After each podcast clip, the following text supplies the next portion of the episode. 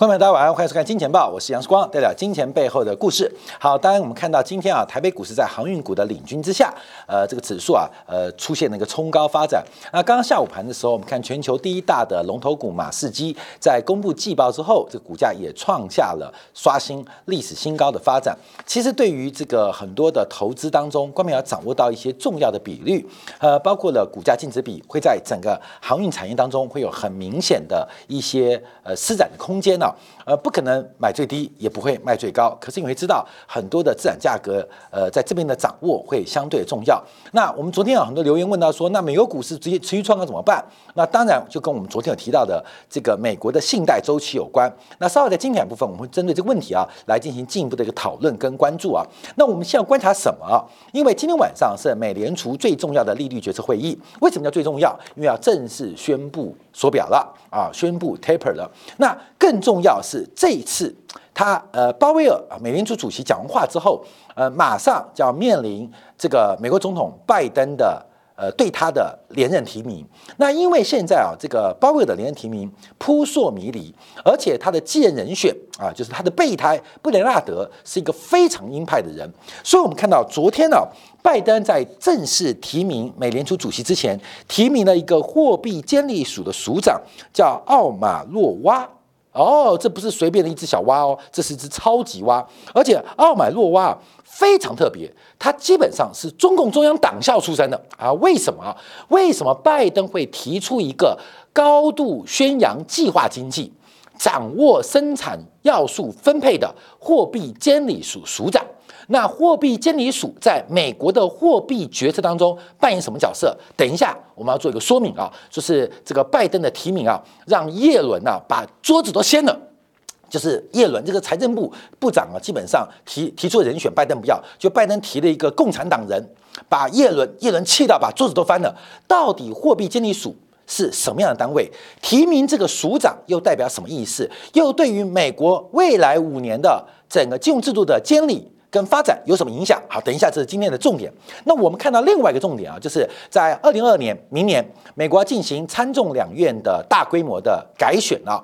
那在其中选举当中有几个前哨战，就是在昨天晚上啊，到目前为止还在开票，有两个州正在进行州长任期的改选，结果大出意外啊，民主党。基本上是以大败出现啊，大败出现。第一个是维吉尼亚州的这个州长选举啊，包括了副州长，包括了检察长，这个民主党是败得一塌糊涂，输光光。我们终于知道为什么中国外交部长王毅对到布林肯基本上那种不屑的眼神，你知道，你知道，他的这个潜台词就是：哎，你不要跟我讲了，你的任期快结束了，你还能干多久？你不要恐吓我了，你嚣张。没有落魄的酒啊，你懂我意思吗？就是民主党在二零二零的秦州选举可能会遭遇到前所未有的重创，所以王毅对布林肯很凶，懒得跟你讲。为什么懒得跟你讲？因为你们现在讲的话。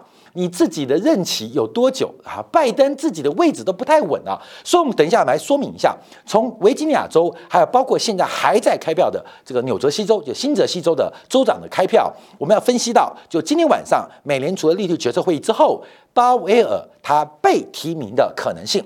好，我们看到这是在之前啊，大家这是在这个全国的联合国的，这是这个不是联合国啊，这个气象峰会当中，这个拜登又睡着了啊，拜登又睡着了，现在拜登很可怜了，哪边？他打瞌睡都会被媒体放大做解读啊，所以大家说啊，这瞌睡桥别再睡了。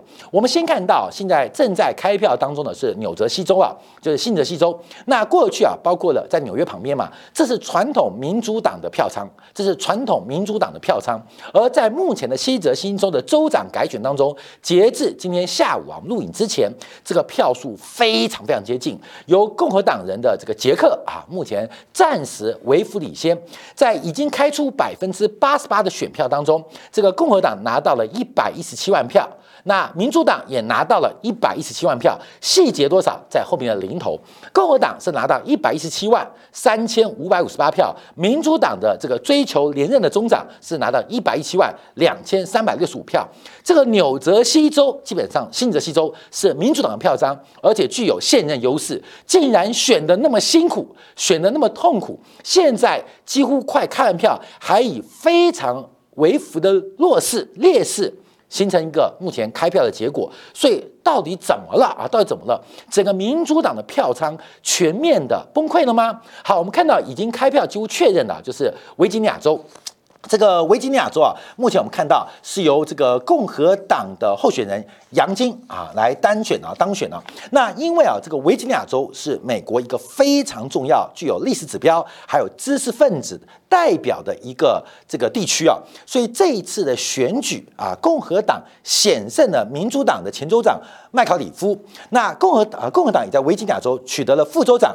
检察长等等的重要议席，所以民主党把维吉尼亚州丢得非常惨。那维吉尼亚州在去年的大选当中，基本上拜登以绝对的优势，超过两位数的得票优势。打败川普，才不到一年的时间，我们看到这个整个维吉尼亚州就瞬间出现变天的一个变化。那为什么会大输啊？我们要从几个指标做观察来看一下啊。第一个，我们看到美联社提到了，就是给予拜登成执政成绩啊，给予肯定的选民只有百分之四十八，那给予负评的超过一半，来到百分之五十二。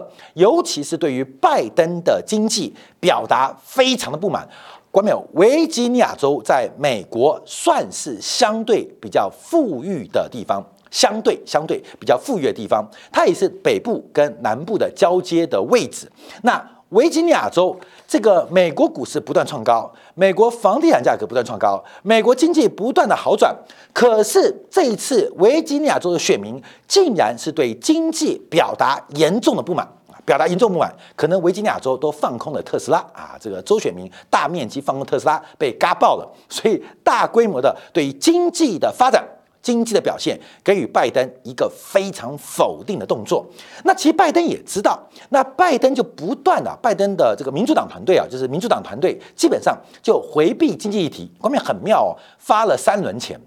又给了那么多刺激，股市、房市、经济所得表现都好，结果民主党团队回避哈回避讨论经济的成绩，因为知道从民意调查，维吉尼亚州，你不要跟我讲经济哦，你不要讲经济好，你不要讲我股市高，不要讲房市热哦，基本上我们非常不爽啊，基本上所以他回避啊，所以一开始啊就咬住洋金啊是小川普。小川普，而这个动作基本上引发选民非常大的一个反弹，尤其是包括无党籍啊，包括拉美裔的支持者啊，这个有色呃呃这个呃呃有色人种啊，有色肤种的这个选民啊，也大规模的出现了一个流失的一个变化。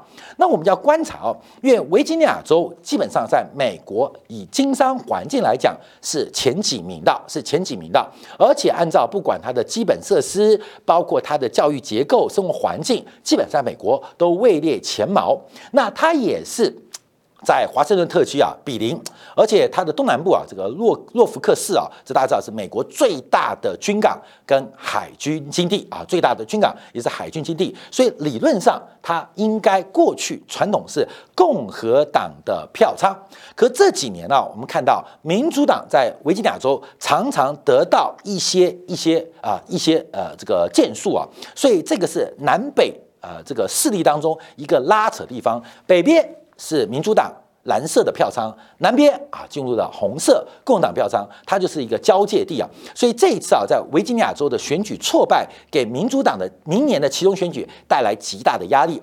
那我们就要分析做观察啊，因为川普会不会回国？川普会回国，这是一个很重要的指标，因为这一次啊，川普是主动的帮杨金、杨金啊进行宣传，而这个杨金啊也没有也没有呃拒绝川普的支持，所以民主党最重要的动作就是给他扣个红帽子啊，扣个红帽子，就是他是小川普。可这个啊，这个选举策略目前看起来对于维吉尼亚州的选举结果是非常非常。不买账的啊，非常非常不买账的，尤其是整个民主党，包括对于性别平等的一些价值论述，在这一次成为惨败的原因。好，后面我们要注意到，这个全球的选举啊，现在变成叫身份政治，叫身份认同啊。相信时光，因为双方选举很多次啊。我举个例子来讲，同性恋，支持同性恋的会得到同性恋的票，但你反对同性恋。反同性恋的人不会把票投给你，你懂意思了吗？这很现实哦，就是身份认同、身份政治。美国现在乃至于西方世界，乃至于台湾地区的选举是身份认同，就以性别认同，同性恋，我支持同性恋，同性恋人会把票投给你。你说我反同，我追求呃生物学或价值观啊，传统价值观，基本上啊反同的人会给你拍拍手，但不会因为。这个选择而支持你，所以全球政治变身份身份认同啊，身份认同，所以用族裔呀，用这种呃性别啊啊拿票的越来越多。在这一次维吉尼亚州遭遇到极大的反扑，因为我刚提到维吉尼亚州的呃这个呃居民的水水平比较高，受够了啊，受够了。尤其啊，这次爆发一个事情啊，就是这个民主党最大败笔，有一个男生嗯穿着裙子，穿着裙子跑去女生厕所。男生穿的裙子，我要去女生厕所啊，这个东西就已经有争议了。他去女生厕所不上厕所，强奸了一个女学生啊。好，各位怎么样了啊？怎么样了？那这个就变成一个非常孰可忍孰不可忍的教育议题跟性别议题。尤其民主党在进步派的压抑之下。认为这只是一个偶发的激烈一个呃擦枪走火意外的犯罪行为，这个不应该啊有放大解读，引发整个中产阶级的大规模反扑啊反扑，穿裙子，男生穿裙子去女生厕所上厕所，已经不太能忍受了啊，已经不太能忍受了，到跑到女生厕所还强奸了一个女学生，这已经。严重违反生而为人的底线了啊！这基本上引发整个呃这个传统选民啊，包括中产阶级的大规模的一个反扑。那这个影响是蛮大的，因为身份政治或身份认同的政治，这个会不会出现一个转折？这目前要做观察。好，那我们再看一下，因为这对于二零二二年的其中选举很重要，也会对于拜登目前能不能持续掌握参众两院的这个执政权有影响。按照盖洛普在二零一八年九月份做了一个研究啊，针对其中选举要观察总统的民调，只要总统的支持率低于五十，在中期就叫其中选当中，可能会在参众两院失去非常多的席次。举例而言，就是二零一八年，当川普的支持率在五十以下，当年共和党一口气丢掉了将近百分之十，就是四十席的众议员席次，也把共和党在众议院的多数席位给丢掉，呃，给输掉了。所以目前我们看到拜登的民调是持续的走低，快要跟追上川普了。现在制度只有百分之四十二，所以整个拜登的完全执政的一个黄金时刻。应该要接近尾声了啊，接近尾声了。好，那这就要观察了，就是我们特别关注今天晚上美联储的利率决决策会议。另外一个很重要的就是，到底要不要提名鲍威尔来进行做连任啊？进行做连任。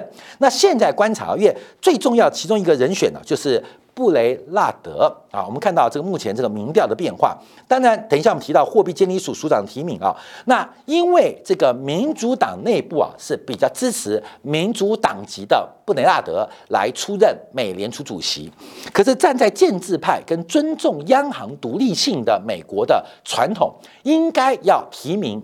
这个鲍威尔做连任，但我们知道这个建制的传统已经被川普打破。什么打破？就是叶伦的连任并没有得到川普的提名啊！打破过去啊，这个总统会为了表达对于央行这个的独立性啊，基本上会让这个主席连任。可是川普把它打破了，所以现在鲍威尔会不会打破对于共和党籍鲍威尔的提名啊？这就变成一个大问号。那假如不提名鲍威尔，就是布雷纳德。那布雷纳德他比较麻烦啊，他对于华尔街是非常非常的敌视，认为华尔街的肥猫们是伤害美国长期竞争力、引发整个社会不均的元凶。所以布雷纳德对于整个大银行为首的华尔街啊，基本上是非常非常鹰派，也对于货币的中性原则是有非常非常强烈的表达。所以。到底在今天晚上利率决策会议之后啊，大家讲的 taper 啊，不管鲍威尔怎么讲话，基本上就要观察连任提名哦。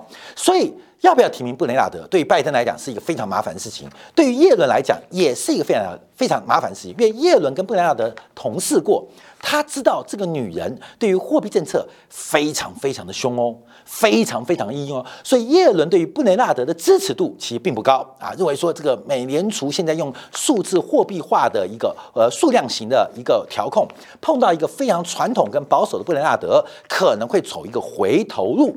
所以耶伦虽然也是民主党籍，但并不是那么支持布雷纳德啊，不是不是那么支持布雷纳德。可是美国内部民主党内部的压力逼迫了拜登，所以出现。一个很重要的一个讯号哦，关没有？就昨天晚上拜登提名了一个人，啊，关没有？我们看看提名另外一个人，就是货币监理署的署长，叫做奥马洛娃。这个奥马洛娃的提名似乎加大了鲍威尔被提名的可能性。为什么这样说？就是提名一个更为左派的人来平衡民主党党内的一个派系的声音。所以提名完之后。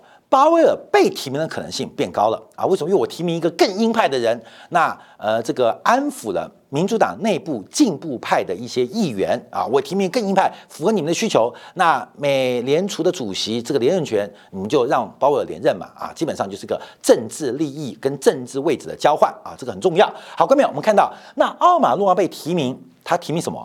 美国货币监理署的署长要交于参议员审呃审议啊，那美国货币监理署到底是干嘛的啊？干嘛的？我们等一下马上解读啊。我们先看他干嘛的啊？关面听这个人啊，这个名字你看起来像中国人对不对？不是，他是哈萨克人。哈萨克人很凶很凶哦，很凶很凶哦。这个啊是这个阿马诺娃，基本上在目前康奈尔大学担任。银行法的教授，他基本上是银行法、国际金融跟公司财政的专家。他来自于哈萨克斯坦，曾在小布希政府时代专门从事财政部的监管政策的特别顾问。他也是美国在系统风险跟金融市场结构性风险的专门的学术专家。而奥马诺娃誓言要终结大银行，而且他坚决反对加密货币，而且他认为。联准会需要重组，关键这三样都吓死人哦。他到目前为止都非常非常坚持，所以他一旦成为美国货币监督监理署署长，那他会带来什么样的政策？而这个提名应该是美国民主党内左派进步派的重大胜利啊，重大胜利。好，那我们先看一下什么是美国货币监理署啊？因为美国对于商业银行、对于整个银行机构，甚至到了地方的这个信用机构。基本上是一个三层架构，那也形成了三角组织。其实最顶层在金融机构监管是美国货币监理署，中层的是美联储，底层的是美国的联邦存款保险公司。所以 OCC 在顶层负责顶层大银行，那 FED 负责。这个中型啊，或是这个各州的重要银行，那联邦 FDIC 啊，这个美国联邦呃这个存款保险公司负责比较小型的分支机构，还有各地的像信用派生机构、信用合作社等等。那他们共管了五千一百七十七家的银行，就是美国目前现存，其中最大的一千零八十六家这种大型银行是由美国货币。监理署来负责，包括经营权的发放，包括了审查，包括了合并啊，你要并购的申请相关的法规，包括罚单、行政处置的一些办理啊。所以 OCC 基本上是美国监管机构的龙头单位。美国美联储它主掌是货币政策，分长监管机构，分掌监管机构。所以这一次啊，在美联储主席的一个提名当中。就安抚了美国民主党左派进步派的议员，提名了一个非常强大监管、强监管的货币监理署署长来进行一个任职啊，这是目前美国最新的政策变化。好，那我们要看一下这个人是干嘛？一九六六年生，其实非常非常年轻啊，他是土生土长哈萨克人哦。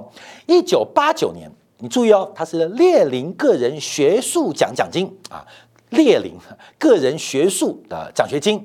毕业于莫斯科国立大学，到一九九一年才移民美国。就是那时候你想到，就是东西方冷战结束嘛，这个苏联解体之后，他移民美国。可是他到了美国，他仍然坚定的相信苏联的经济体系是最最最优越的，认为美国的银行业应该按照苏联的国家银行的体系跟形象来打造。天哪，天哪，各位，你懂意思吗？他是非常非常的共产党啊，非常非常共产党。他他在一九二零一九年提到，直到我来美国之前，我无法想象当今世界还存在性别啊性别啊，就男生女生这个因为性别而产生工资不同的一个事情。不管你对旧苏联的看法如何，在那里没有性别工资的差距，市场并不总是最了解。而且奥马诺娃提到，资产价格、薪资水平、资本、信贷。都应该由联邦政府来决定。郭美友，其实我觉得他应该去当中国的银保监的主席，你知道吗？他好像去错地方啊，去错地方。等一下，我们看到美国的这个呃呃财经杂志的评论，就发现这个人比北京的银保监更左，超级左，资产价格、工资。资本、信贷都应该由联邦政府来决定，这什么意思？就是生产要素应该由中央来分配，这是一个不能再左、左到不能再左的一个政策。那他在大学论文什么是论什么？马克思的经济分析跟《资本论》中的革命理论，没有这很妙。所以拜登怎么提名一个共产党来监管啊美国的银行业啊？可能是觉得中国对于银行业的监管制度这个太卓越了，所以直接从。呃，哈萨克从莫斯科借一个人来啊，小布希也用过他啊，非常非常左。他说他要有效终结人们所知道的银行业，而且认为零售银行应该要彻底的国有化。哎，我跟你讲，现在最近啊，他被提名，大家开始讲他，他坚持我没有错，你们不懂苏联的优越性啊，观众朋友，你知道这就是美国现在即将提名负责整个金融系统监管还有制度建立的负责人。来一个超级左派的人。好，我们看到他在二零二一年最新的一篇论文，叫做《人民的账本》，《人民的名义》啊，《人民的名义》，透过重组联联联准会 FED 产生跟分配的相关金融资源，来支持货币的民主化，而且特别特别表彰中国在数字货币体系的。巨大成就啊！就就美国要赶快跟中国学习啊，赶快学习，结束我们现在银行业务，把美联储的资产负债表变成一个真正的人民账本。各位朋友，所以我们讲他应该适合做中国人行的行长。所以拜登怎么提了一个大家听起来怪怪的？我们看到这个呃《华尔街日报》讲什么？奥马诺娃是一个错误的世世纪的错误国家，然后错误行业的错误提名人啊，国民懂意思吗？就是《华尔街日报》就是错误，在一个错误的时代，在一个错误的国家提名了一个呃错误行业的。错误提名人啊，这就就是这目前啊，这拜登的企图，关没有发生什么事情？这个因为现在市场基本上这个也是贫富差越来越大。其实我们提到这个，很多对于美国货币监理署，大家可能不太了解。你自己 Google 或百度，你就知道这个美国货币监理署的职责跟对于整个系统的建立有非常重要。那提名这个人到底要干嘛？美国到底要干嘛？还是提名他一次可以做五年？拜登为了。为民主党的进步左派，这是美国发展最快的一个力量哦，替二零二年其中选举之后留下一个非常重要的种子跟关键的角色，这是我们这次要特别做一个观察跟追踪的。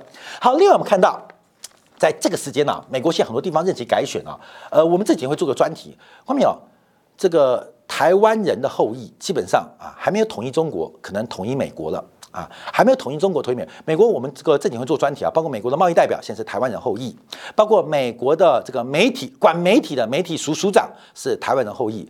最新在昨天，连波士顿市长啊，这个搞美国革命独立呃革命的发源地波士顿也被一个台湾人后裔所取代啊。也得到啊，这个三十六岁的这个叫吴敏啊，以百分之六四的得票率，非常大的一个优势，创下了近百年来啊，近百年来波士顿市长的一个提名权，呃，的呃这个呃代表权。所以，我们看到这世界变化非常快，尤其美国政治内部的结构，在身份政治或身份认同的投票倾向之下，美国现在的结构越来越分裂，越来越分离。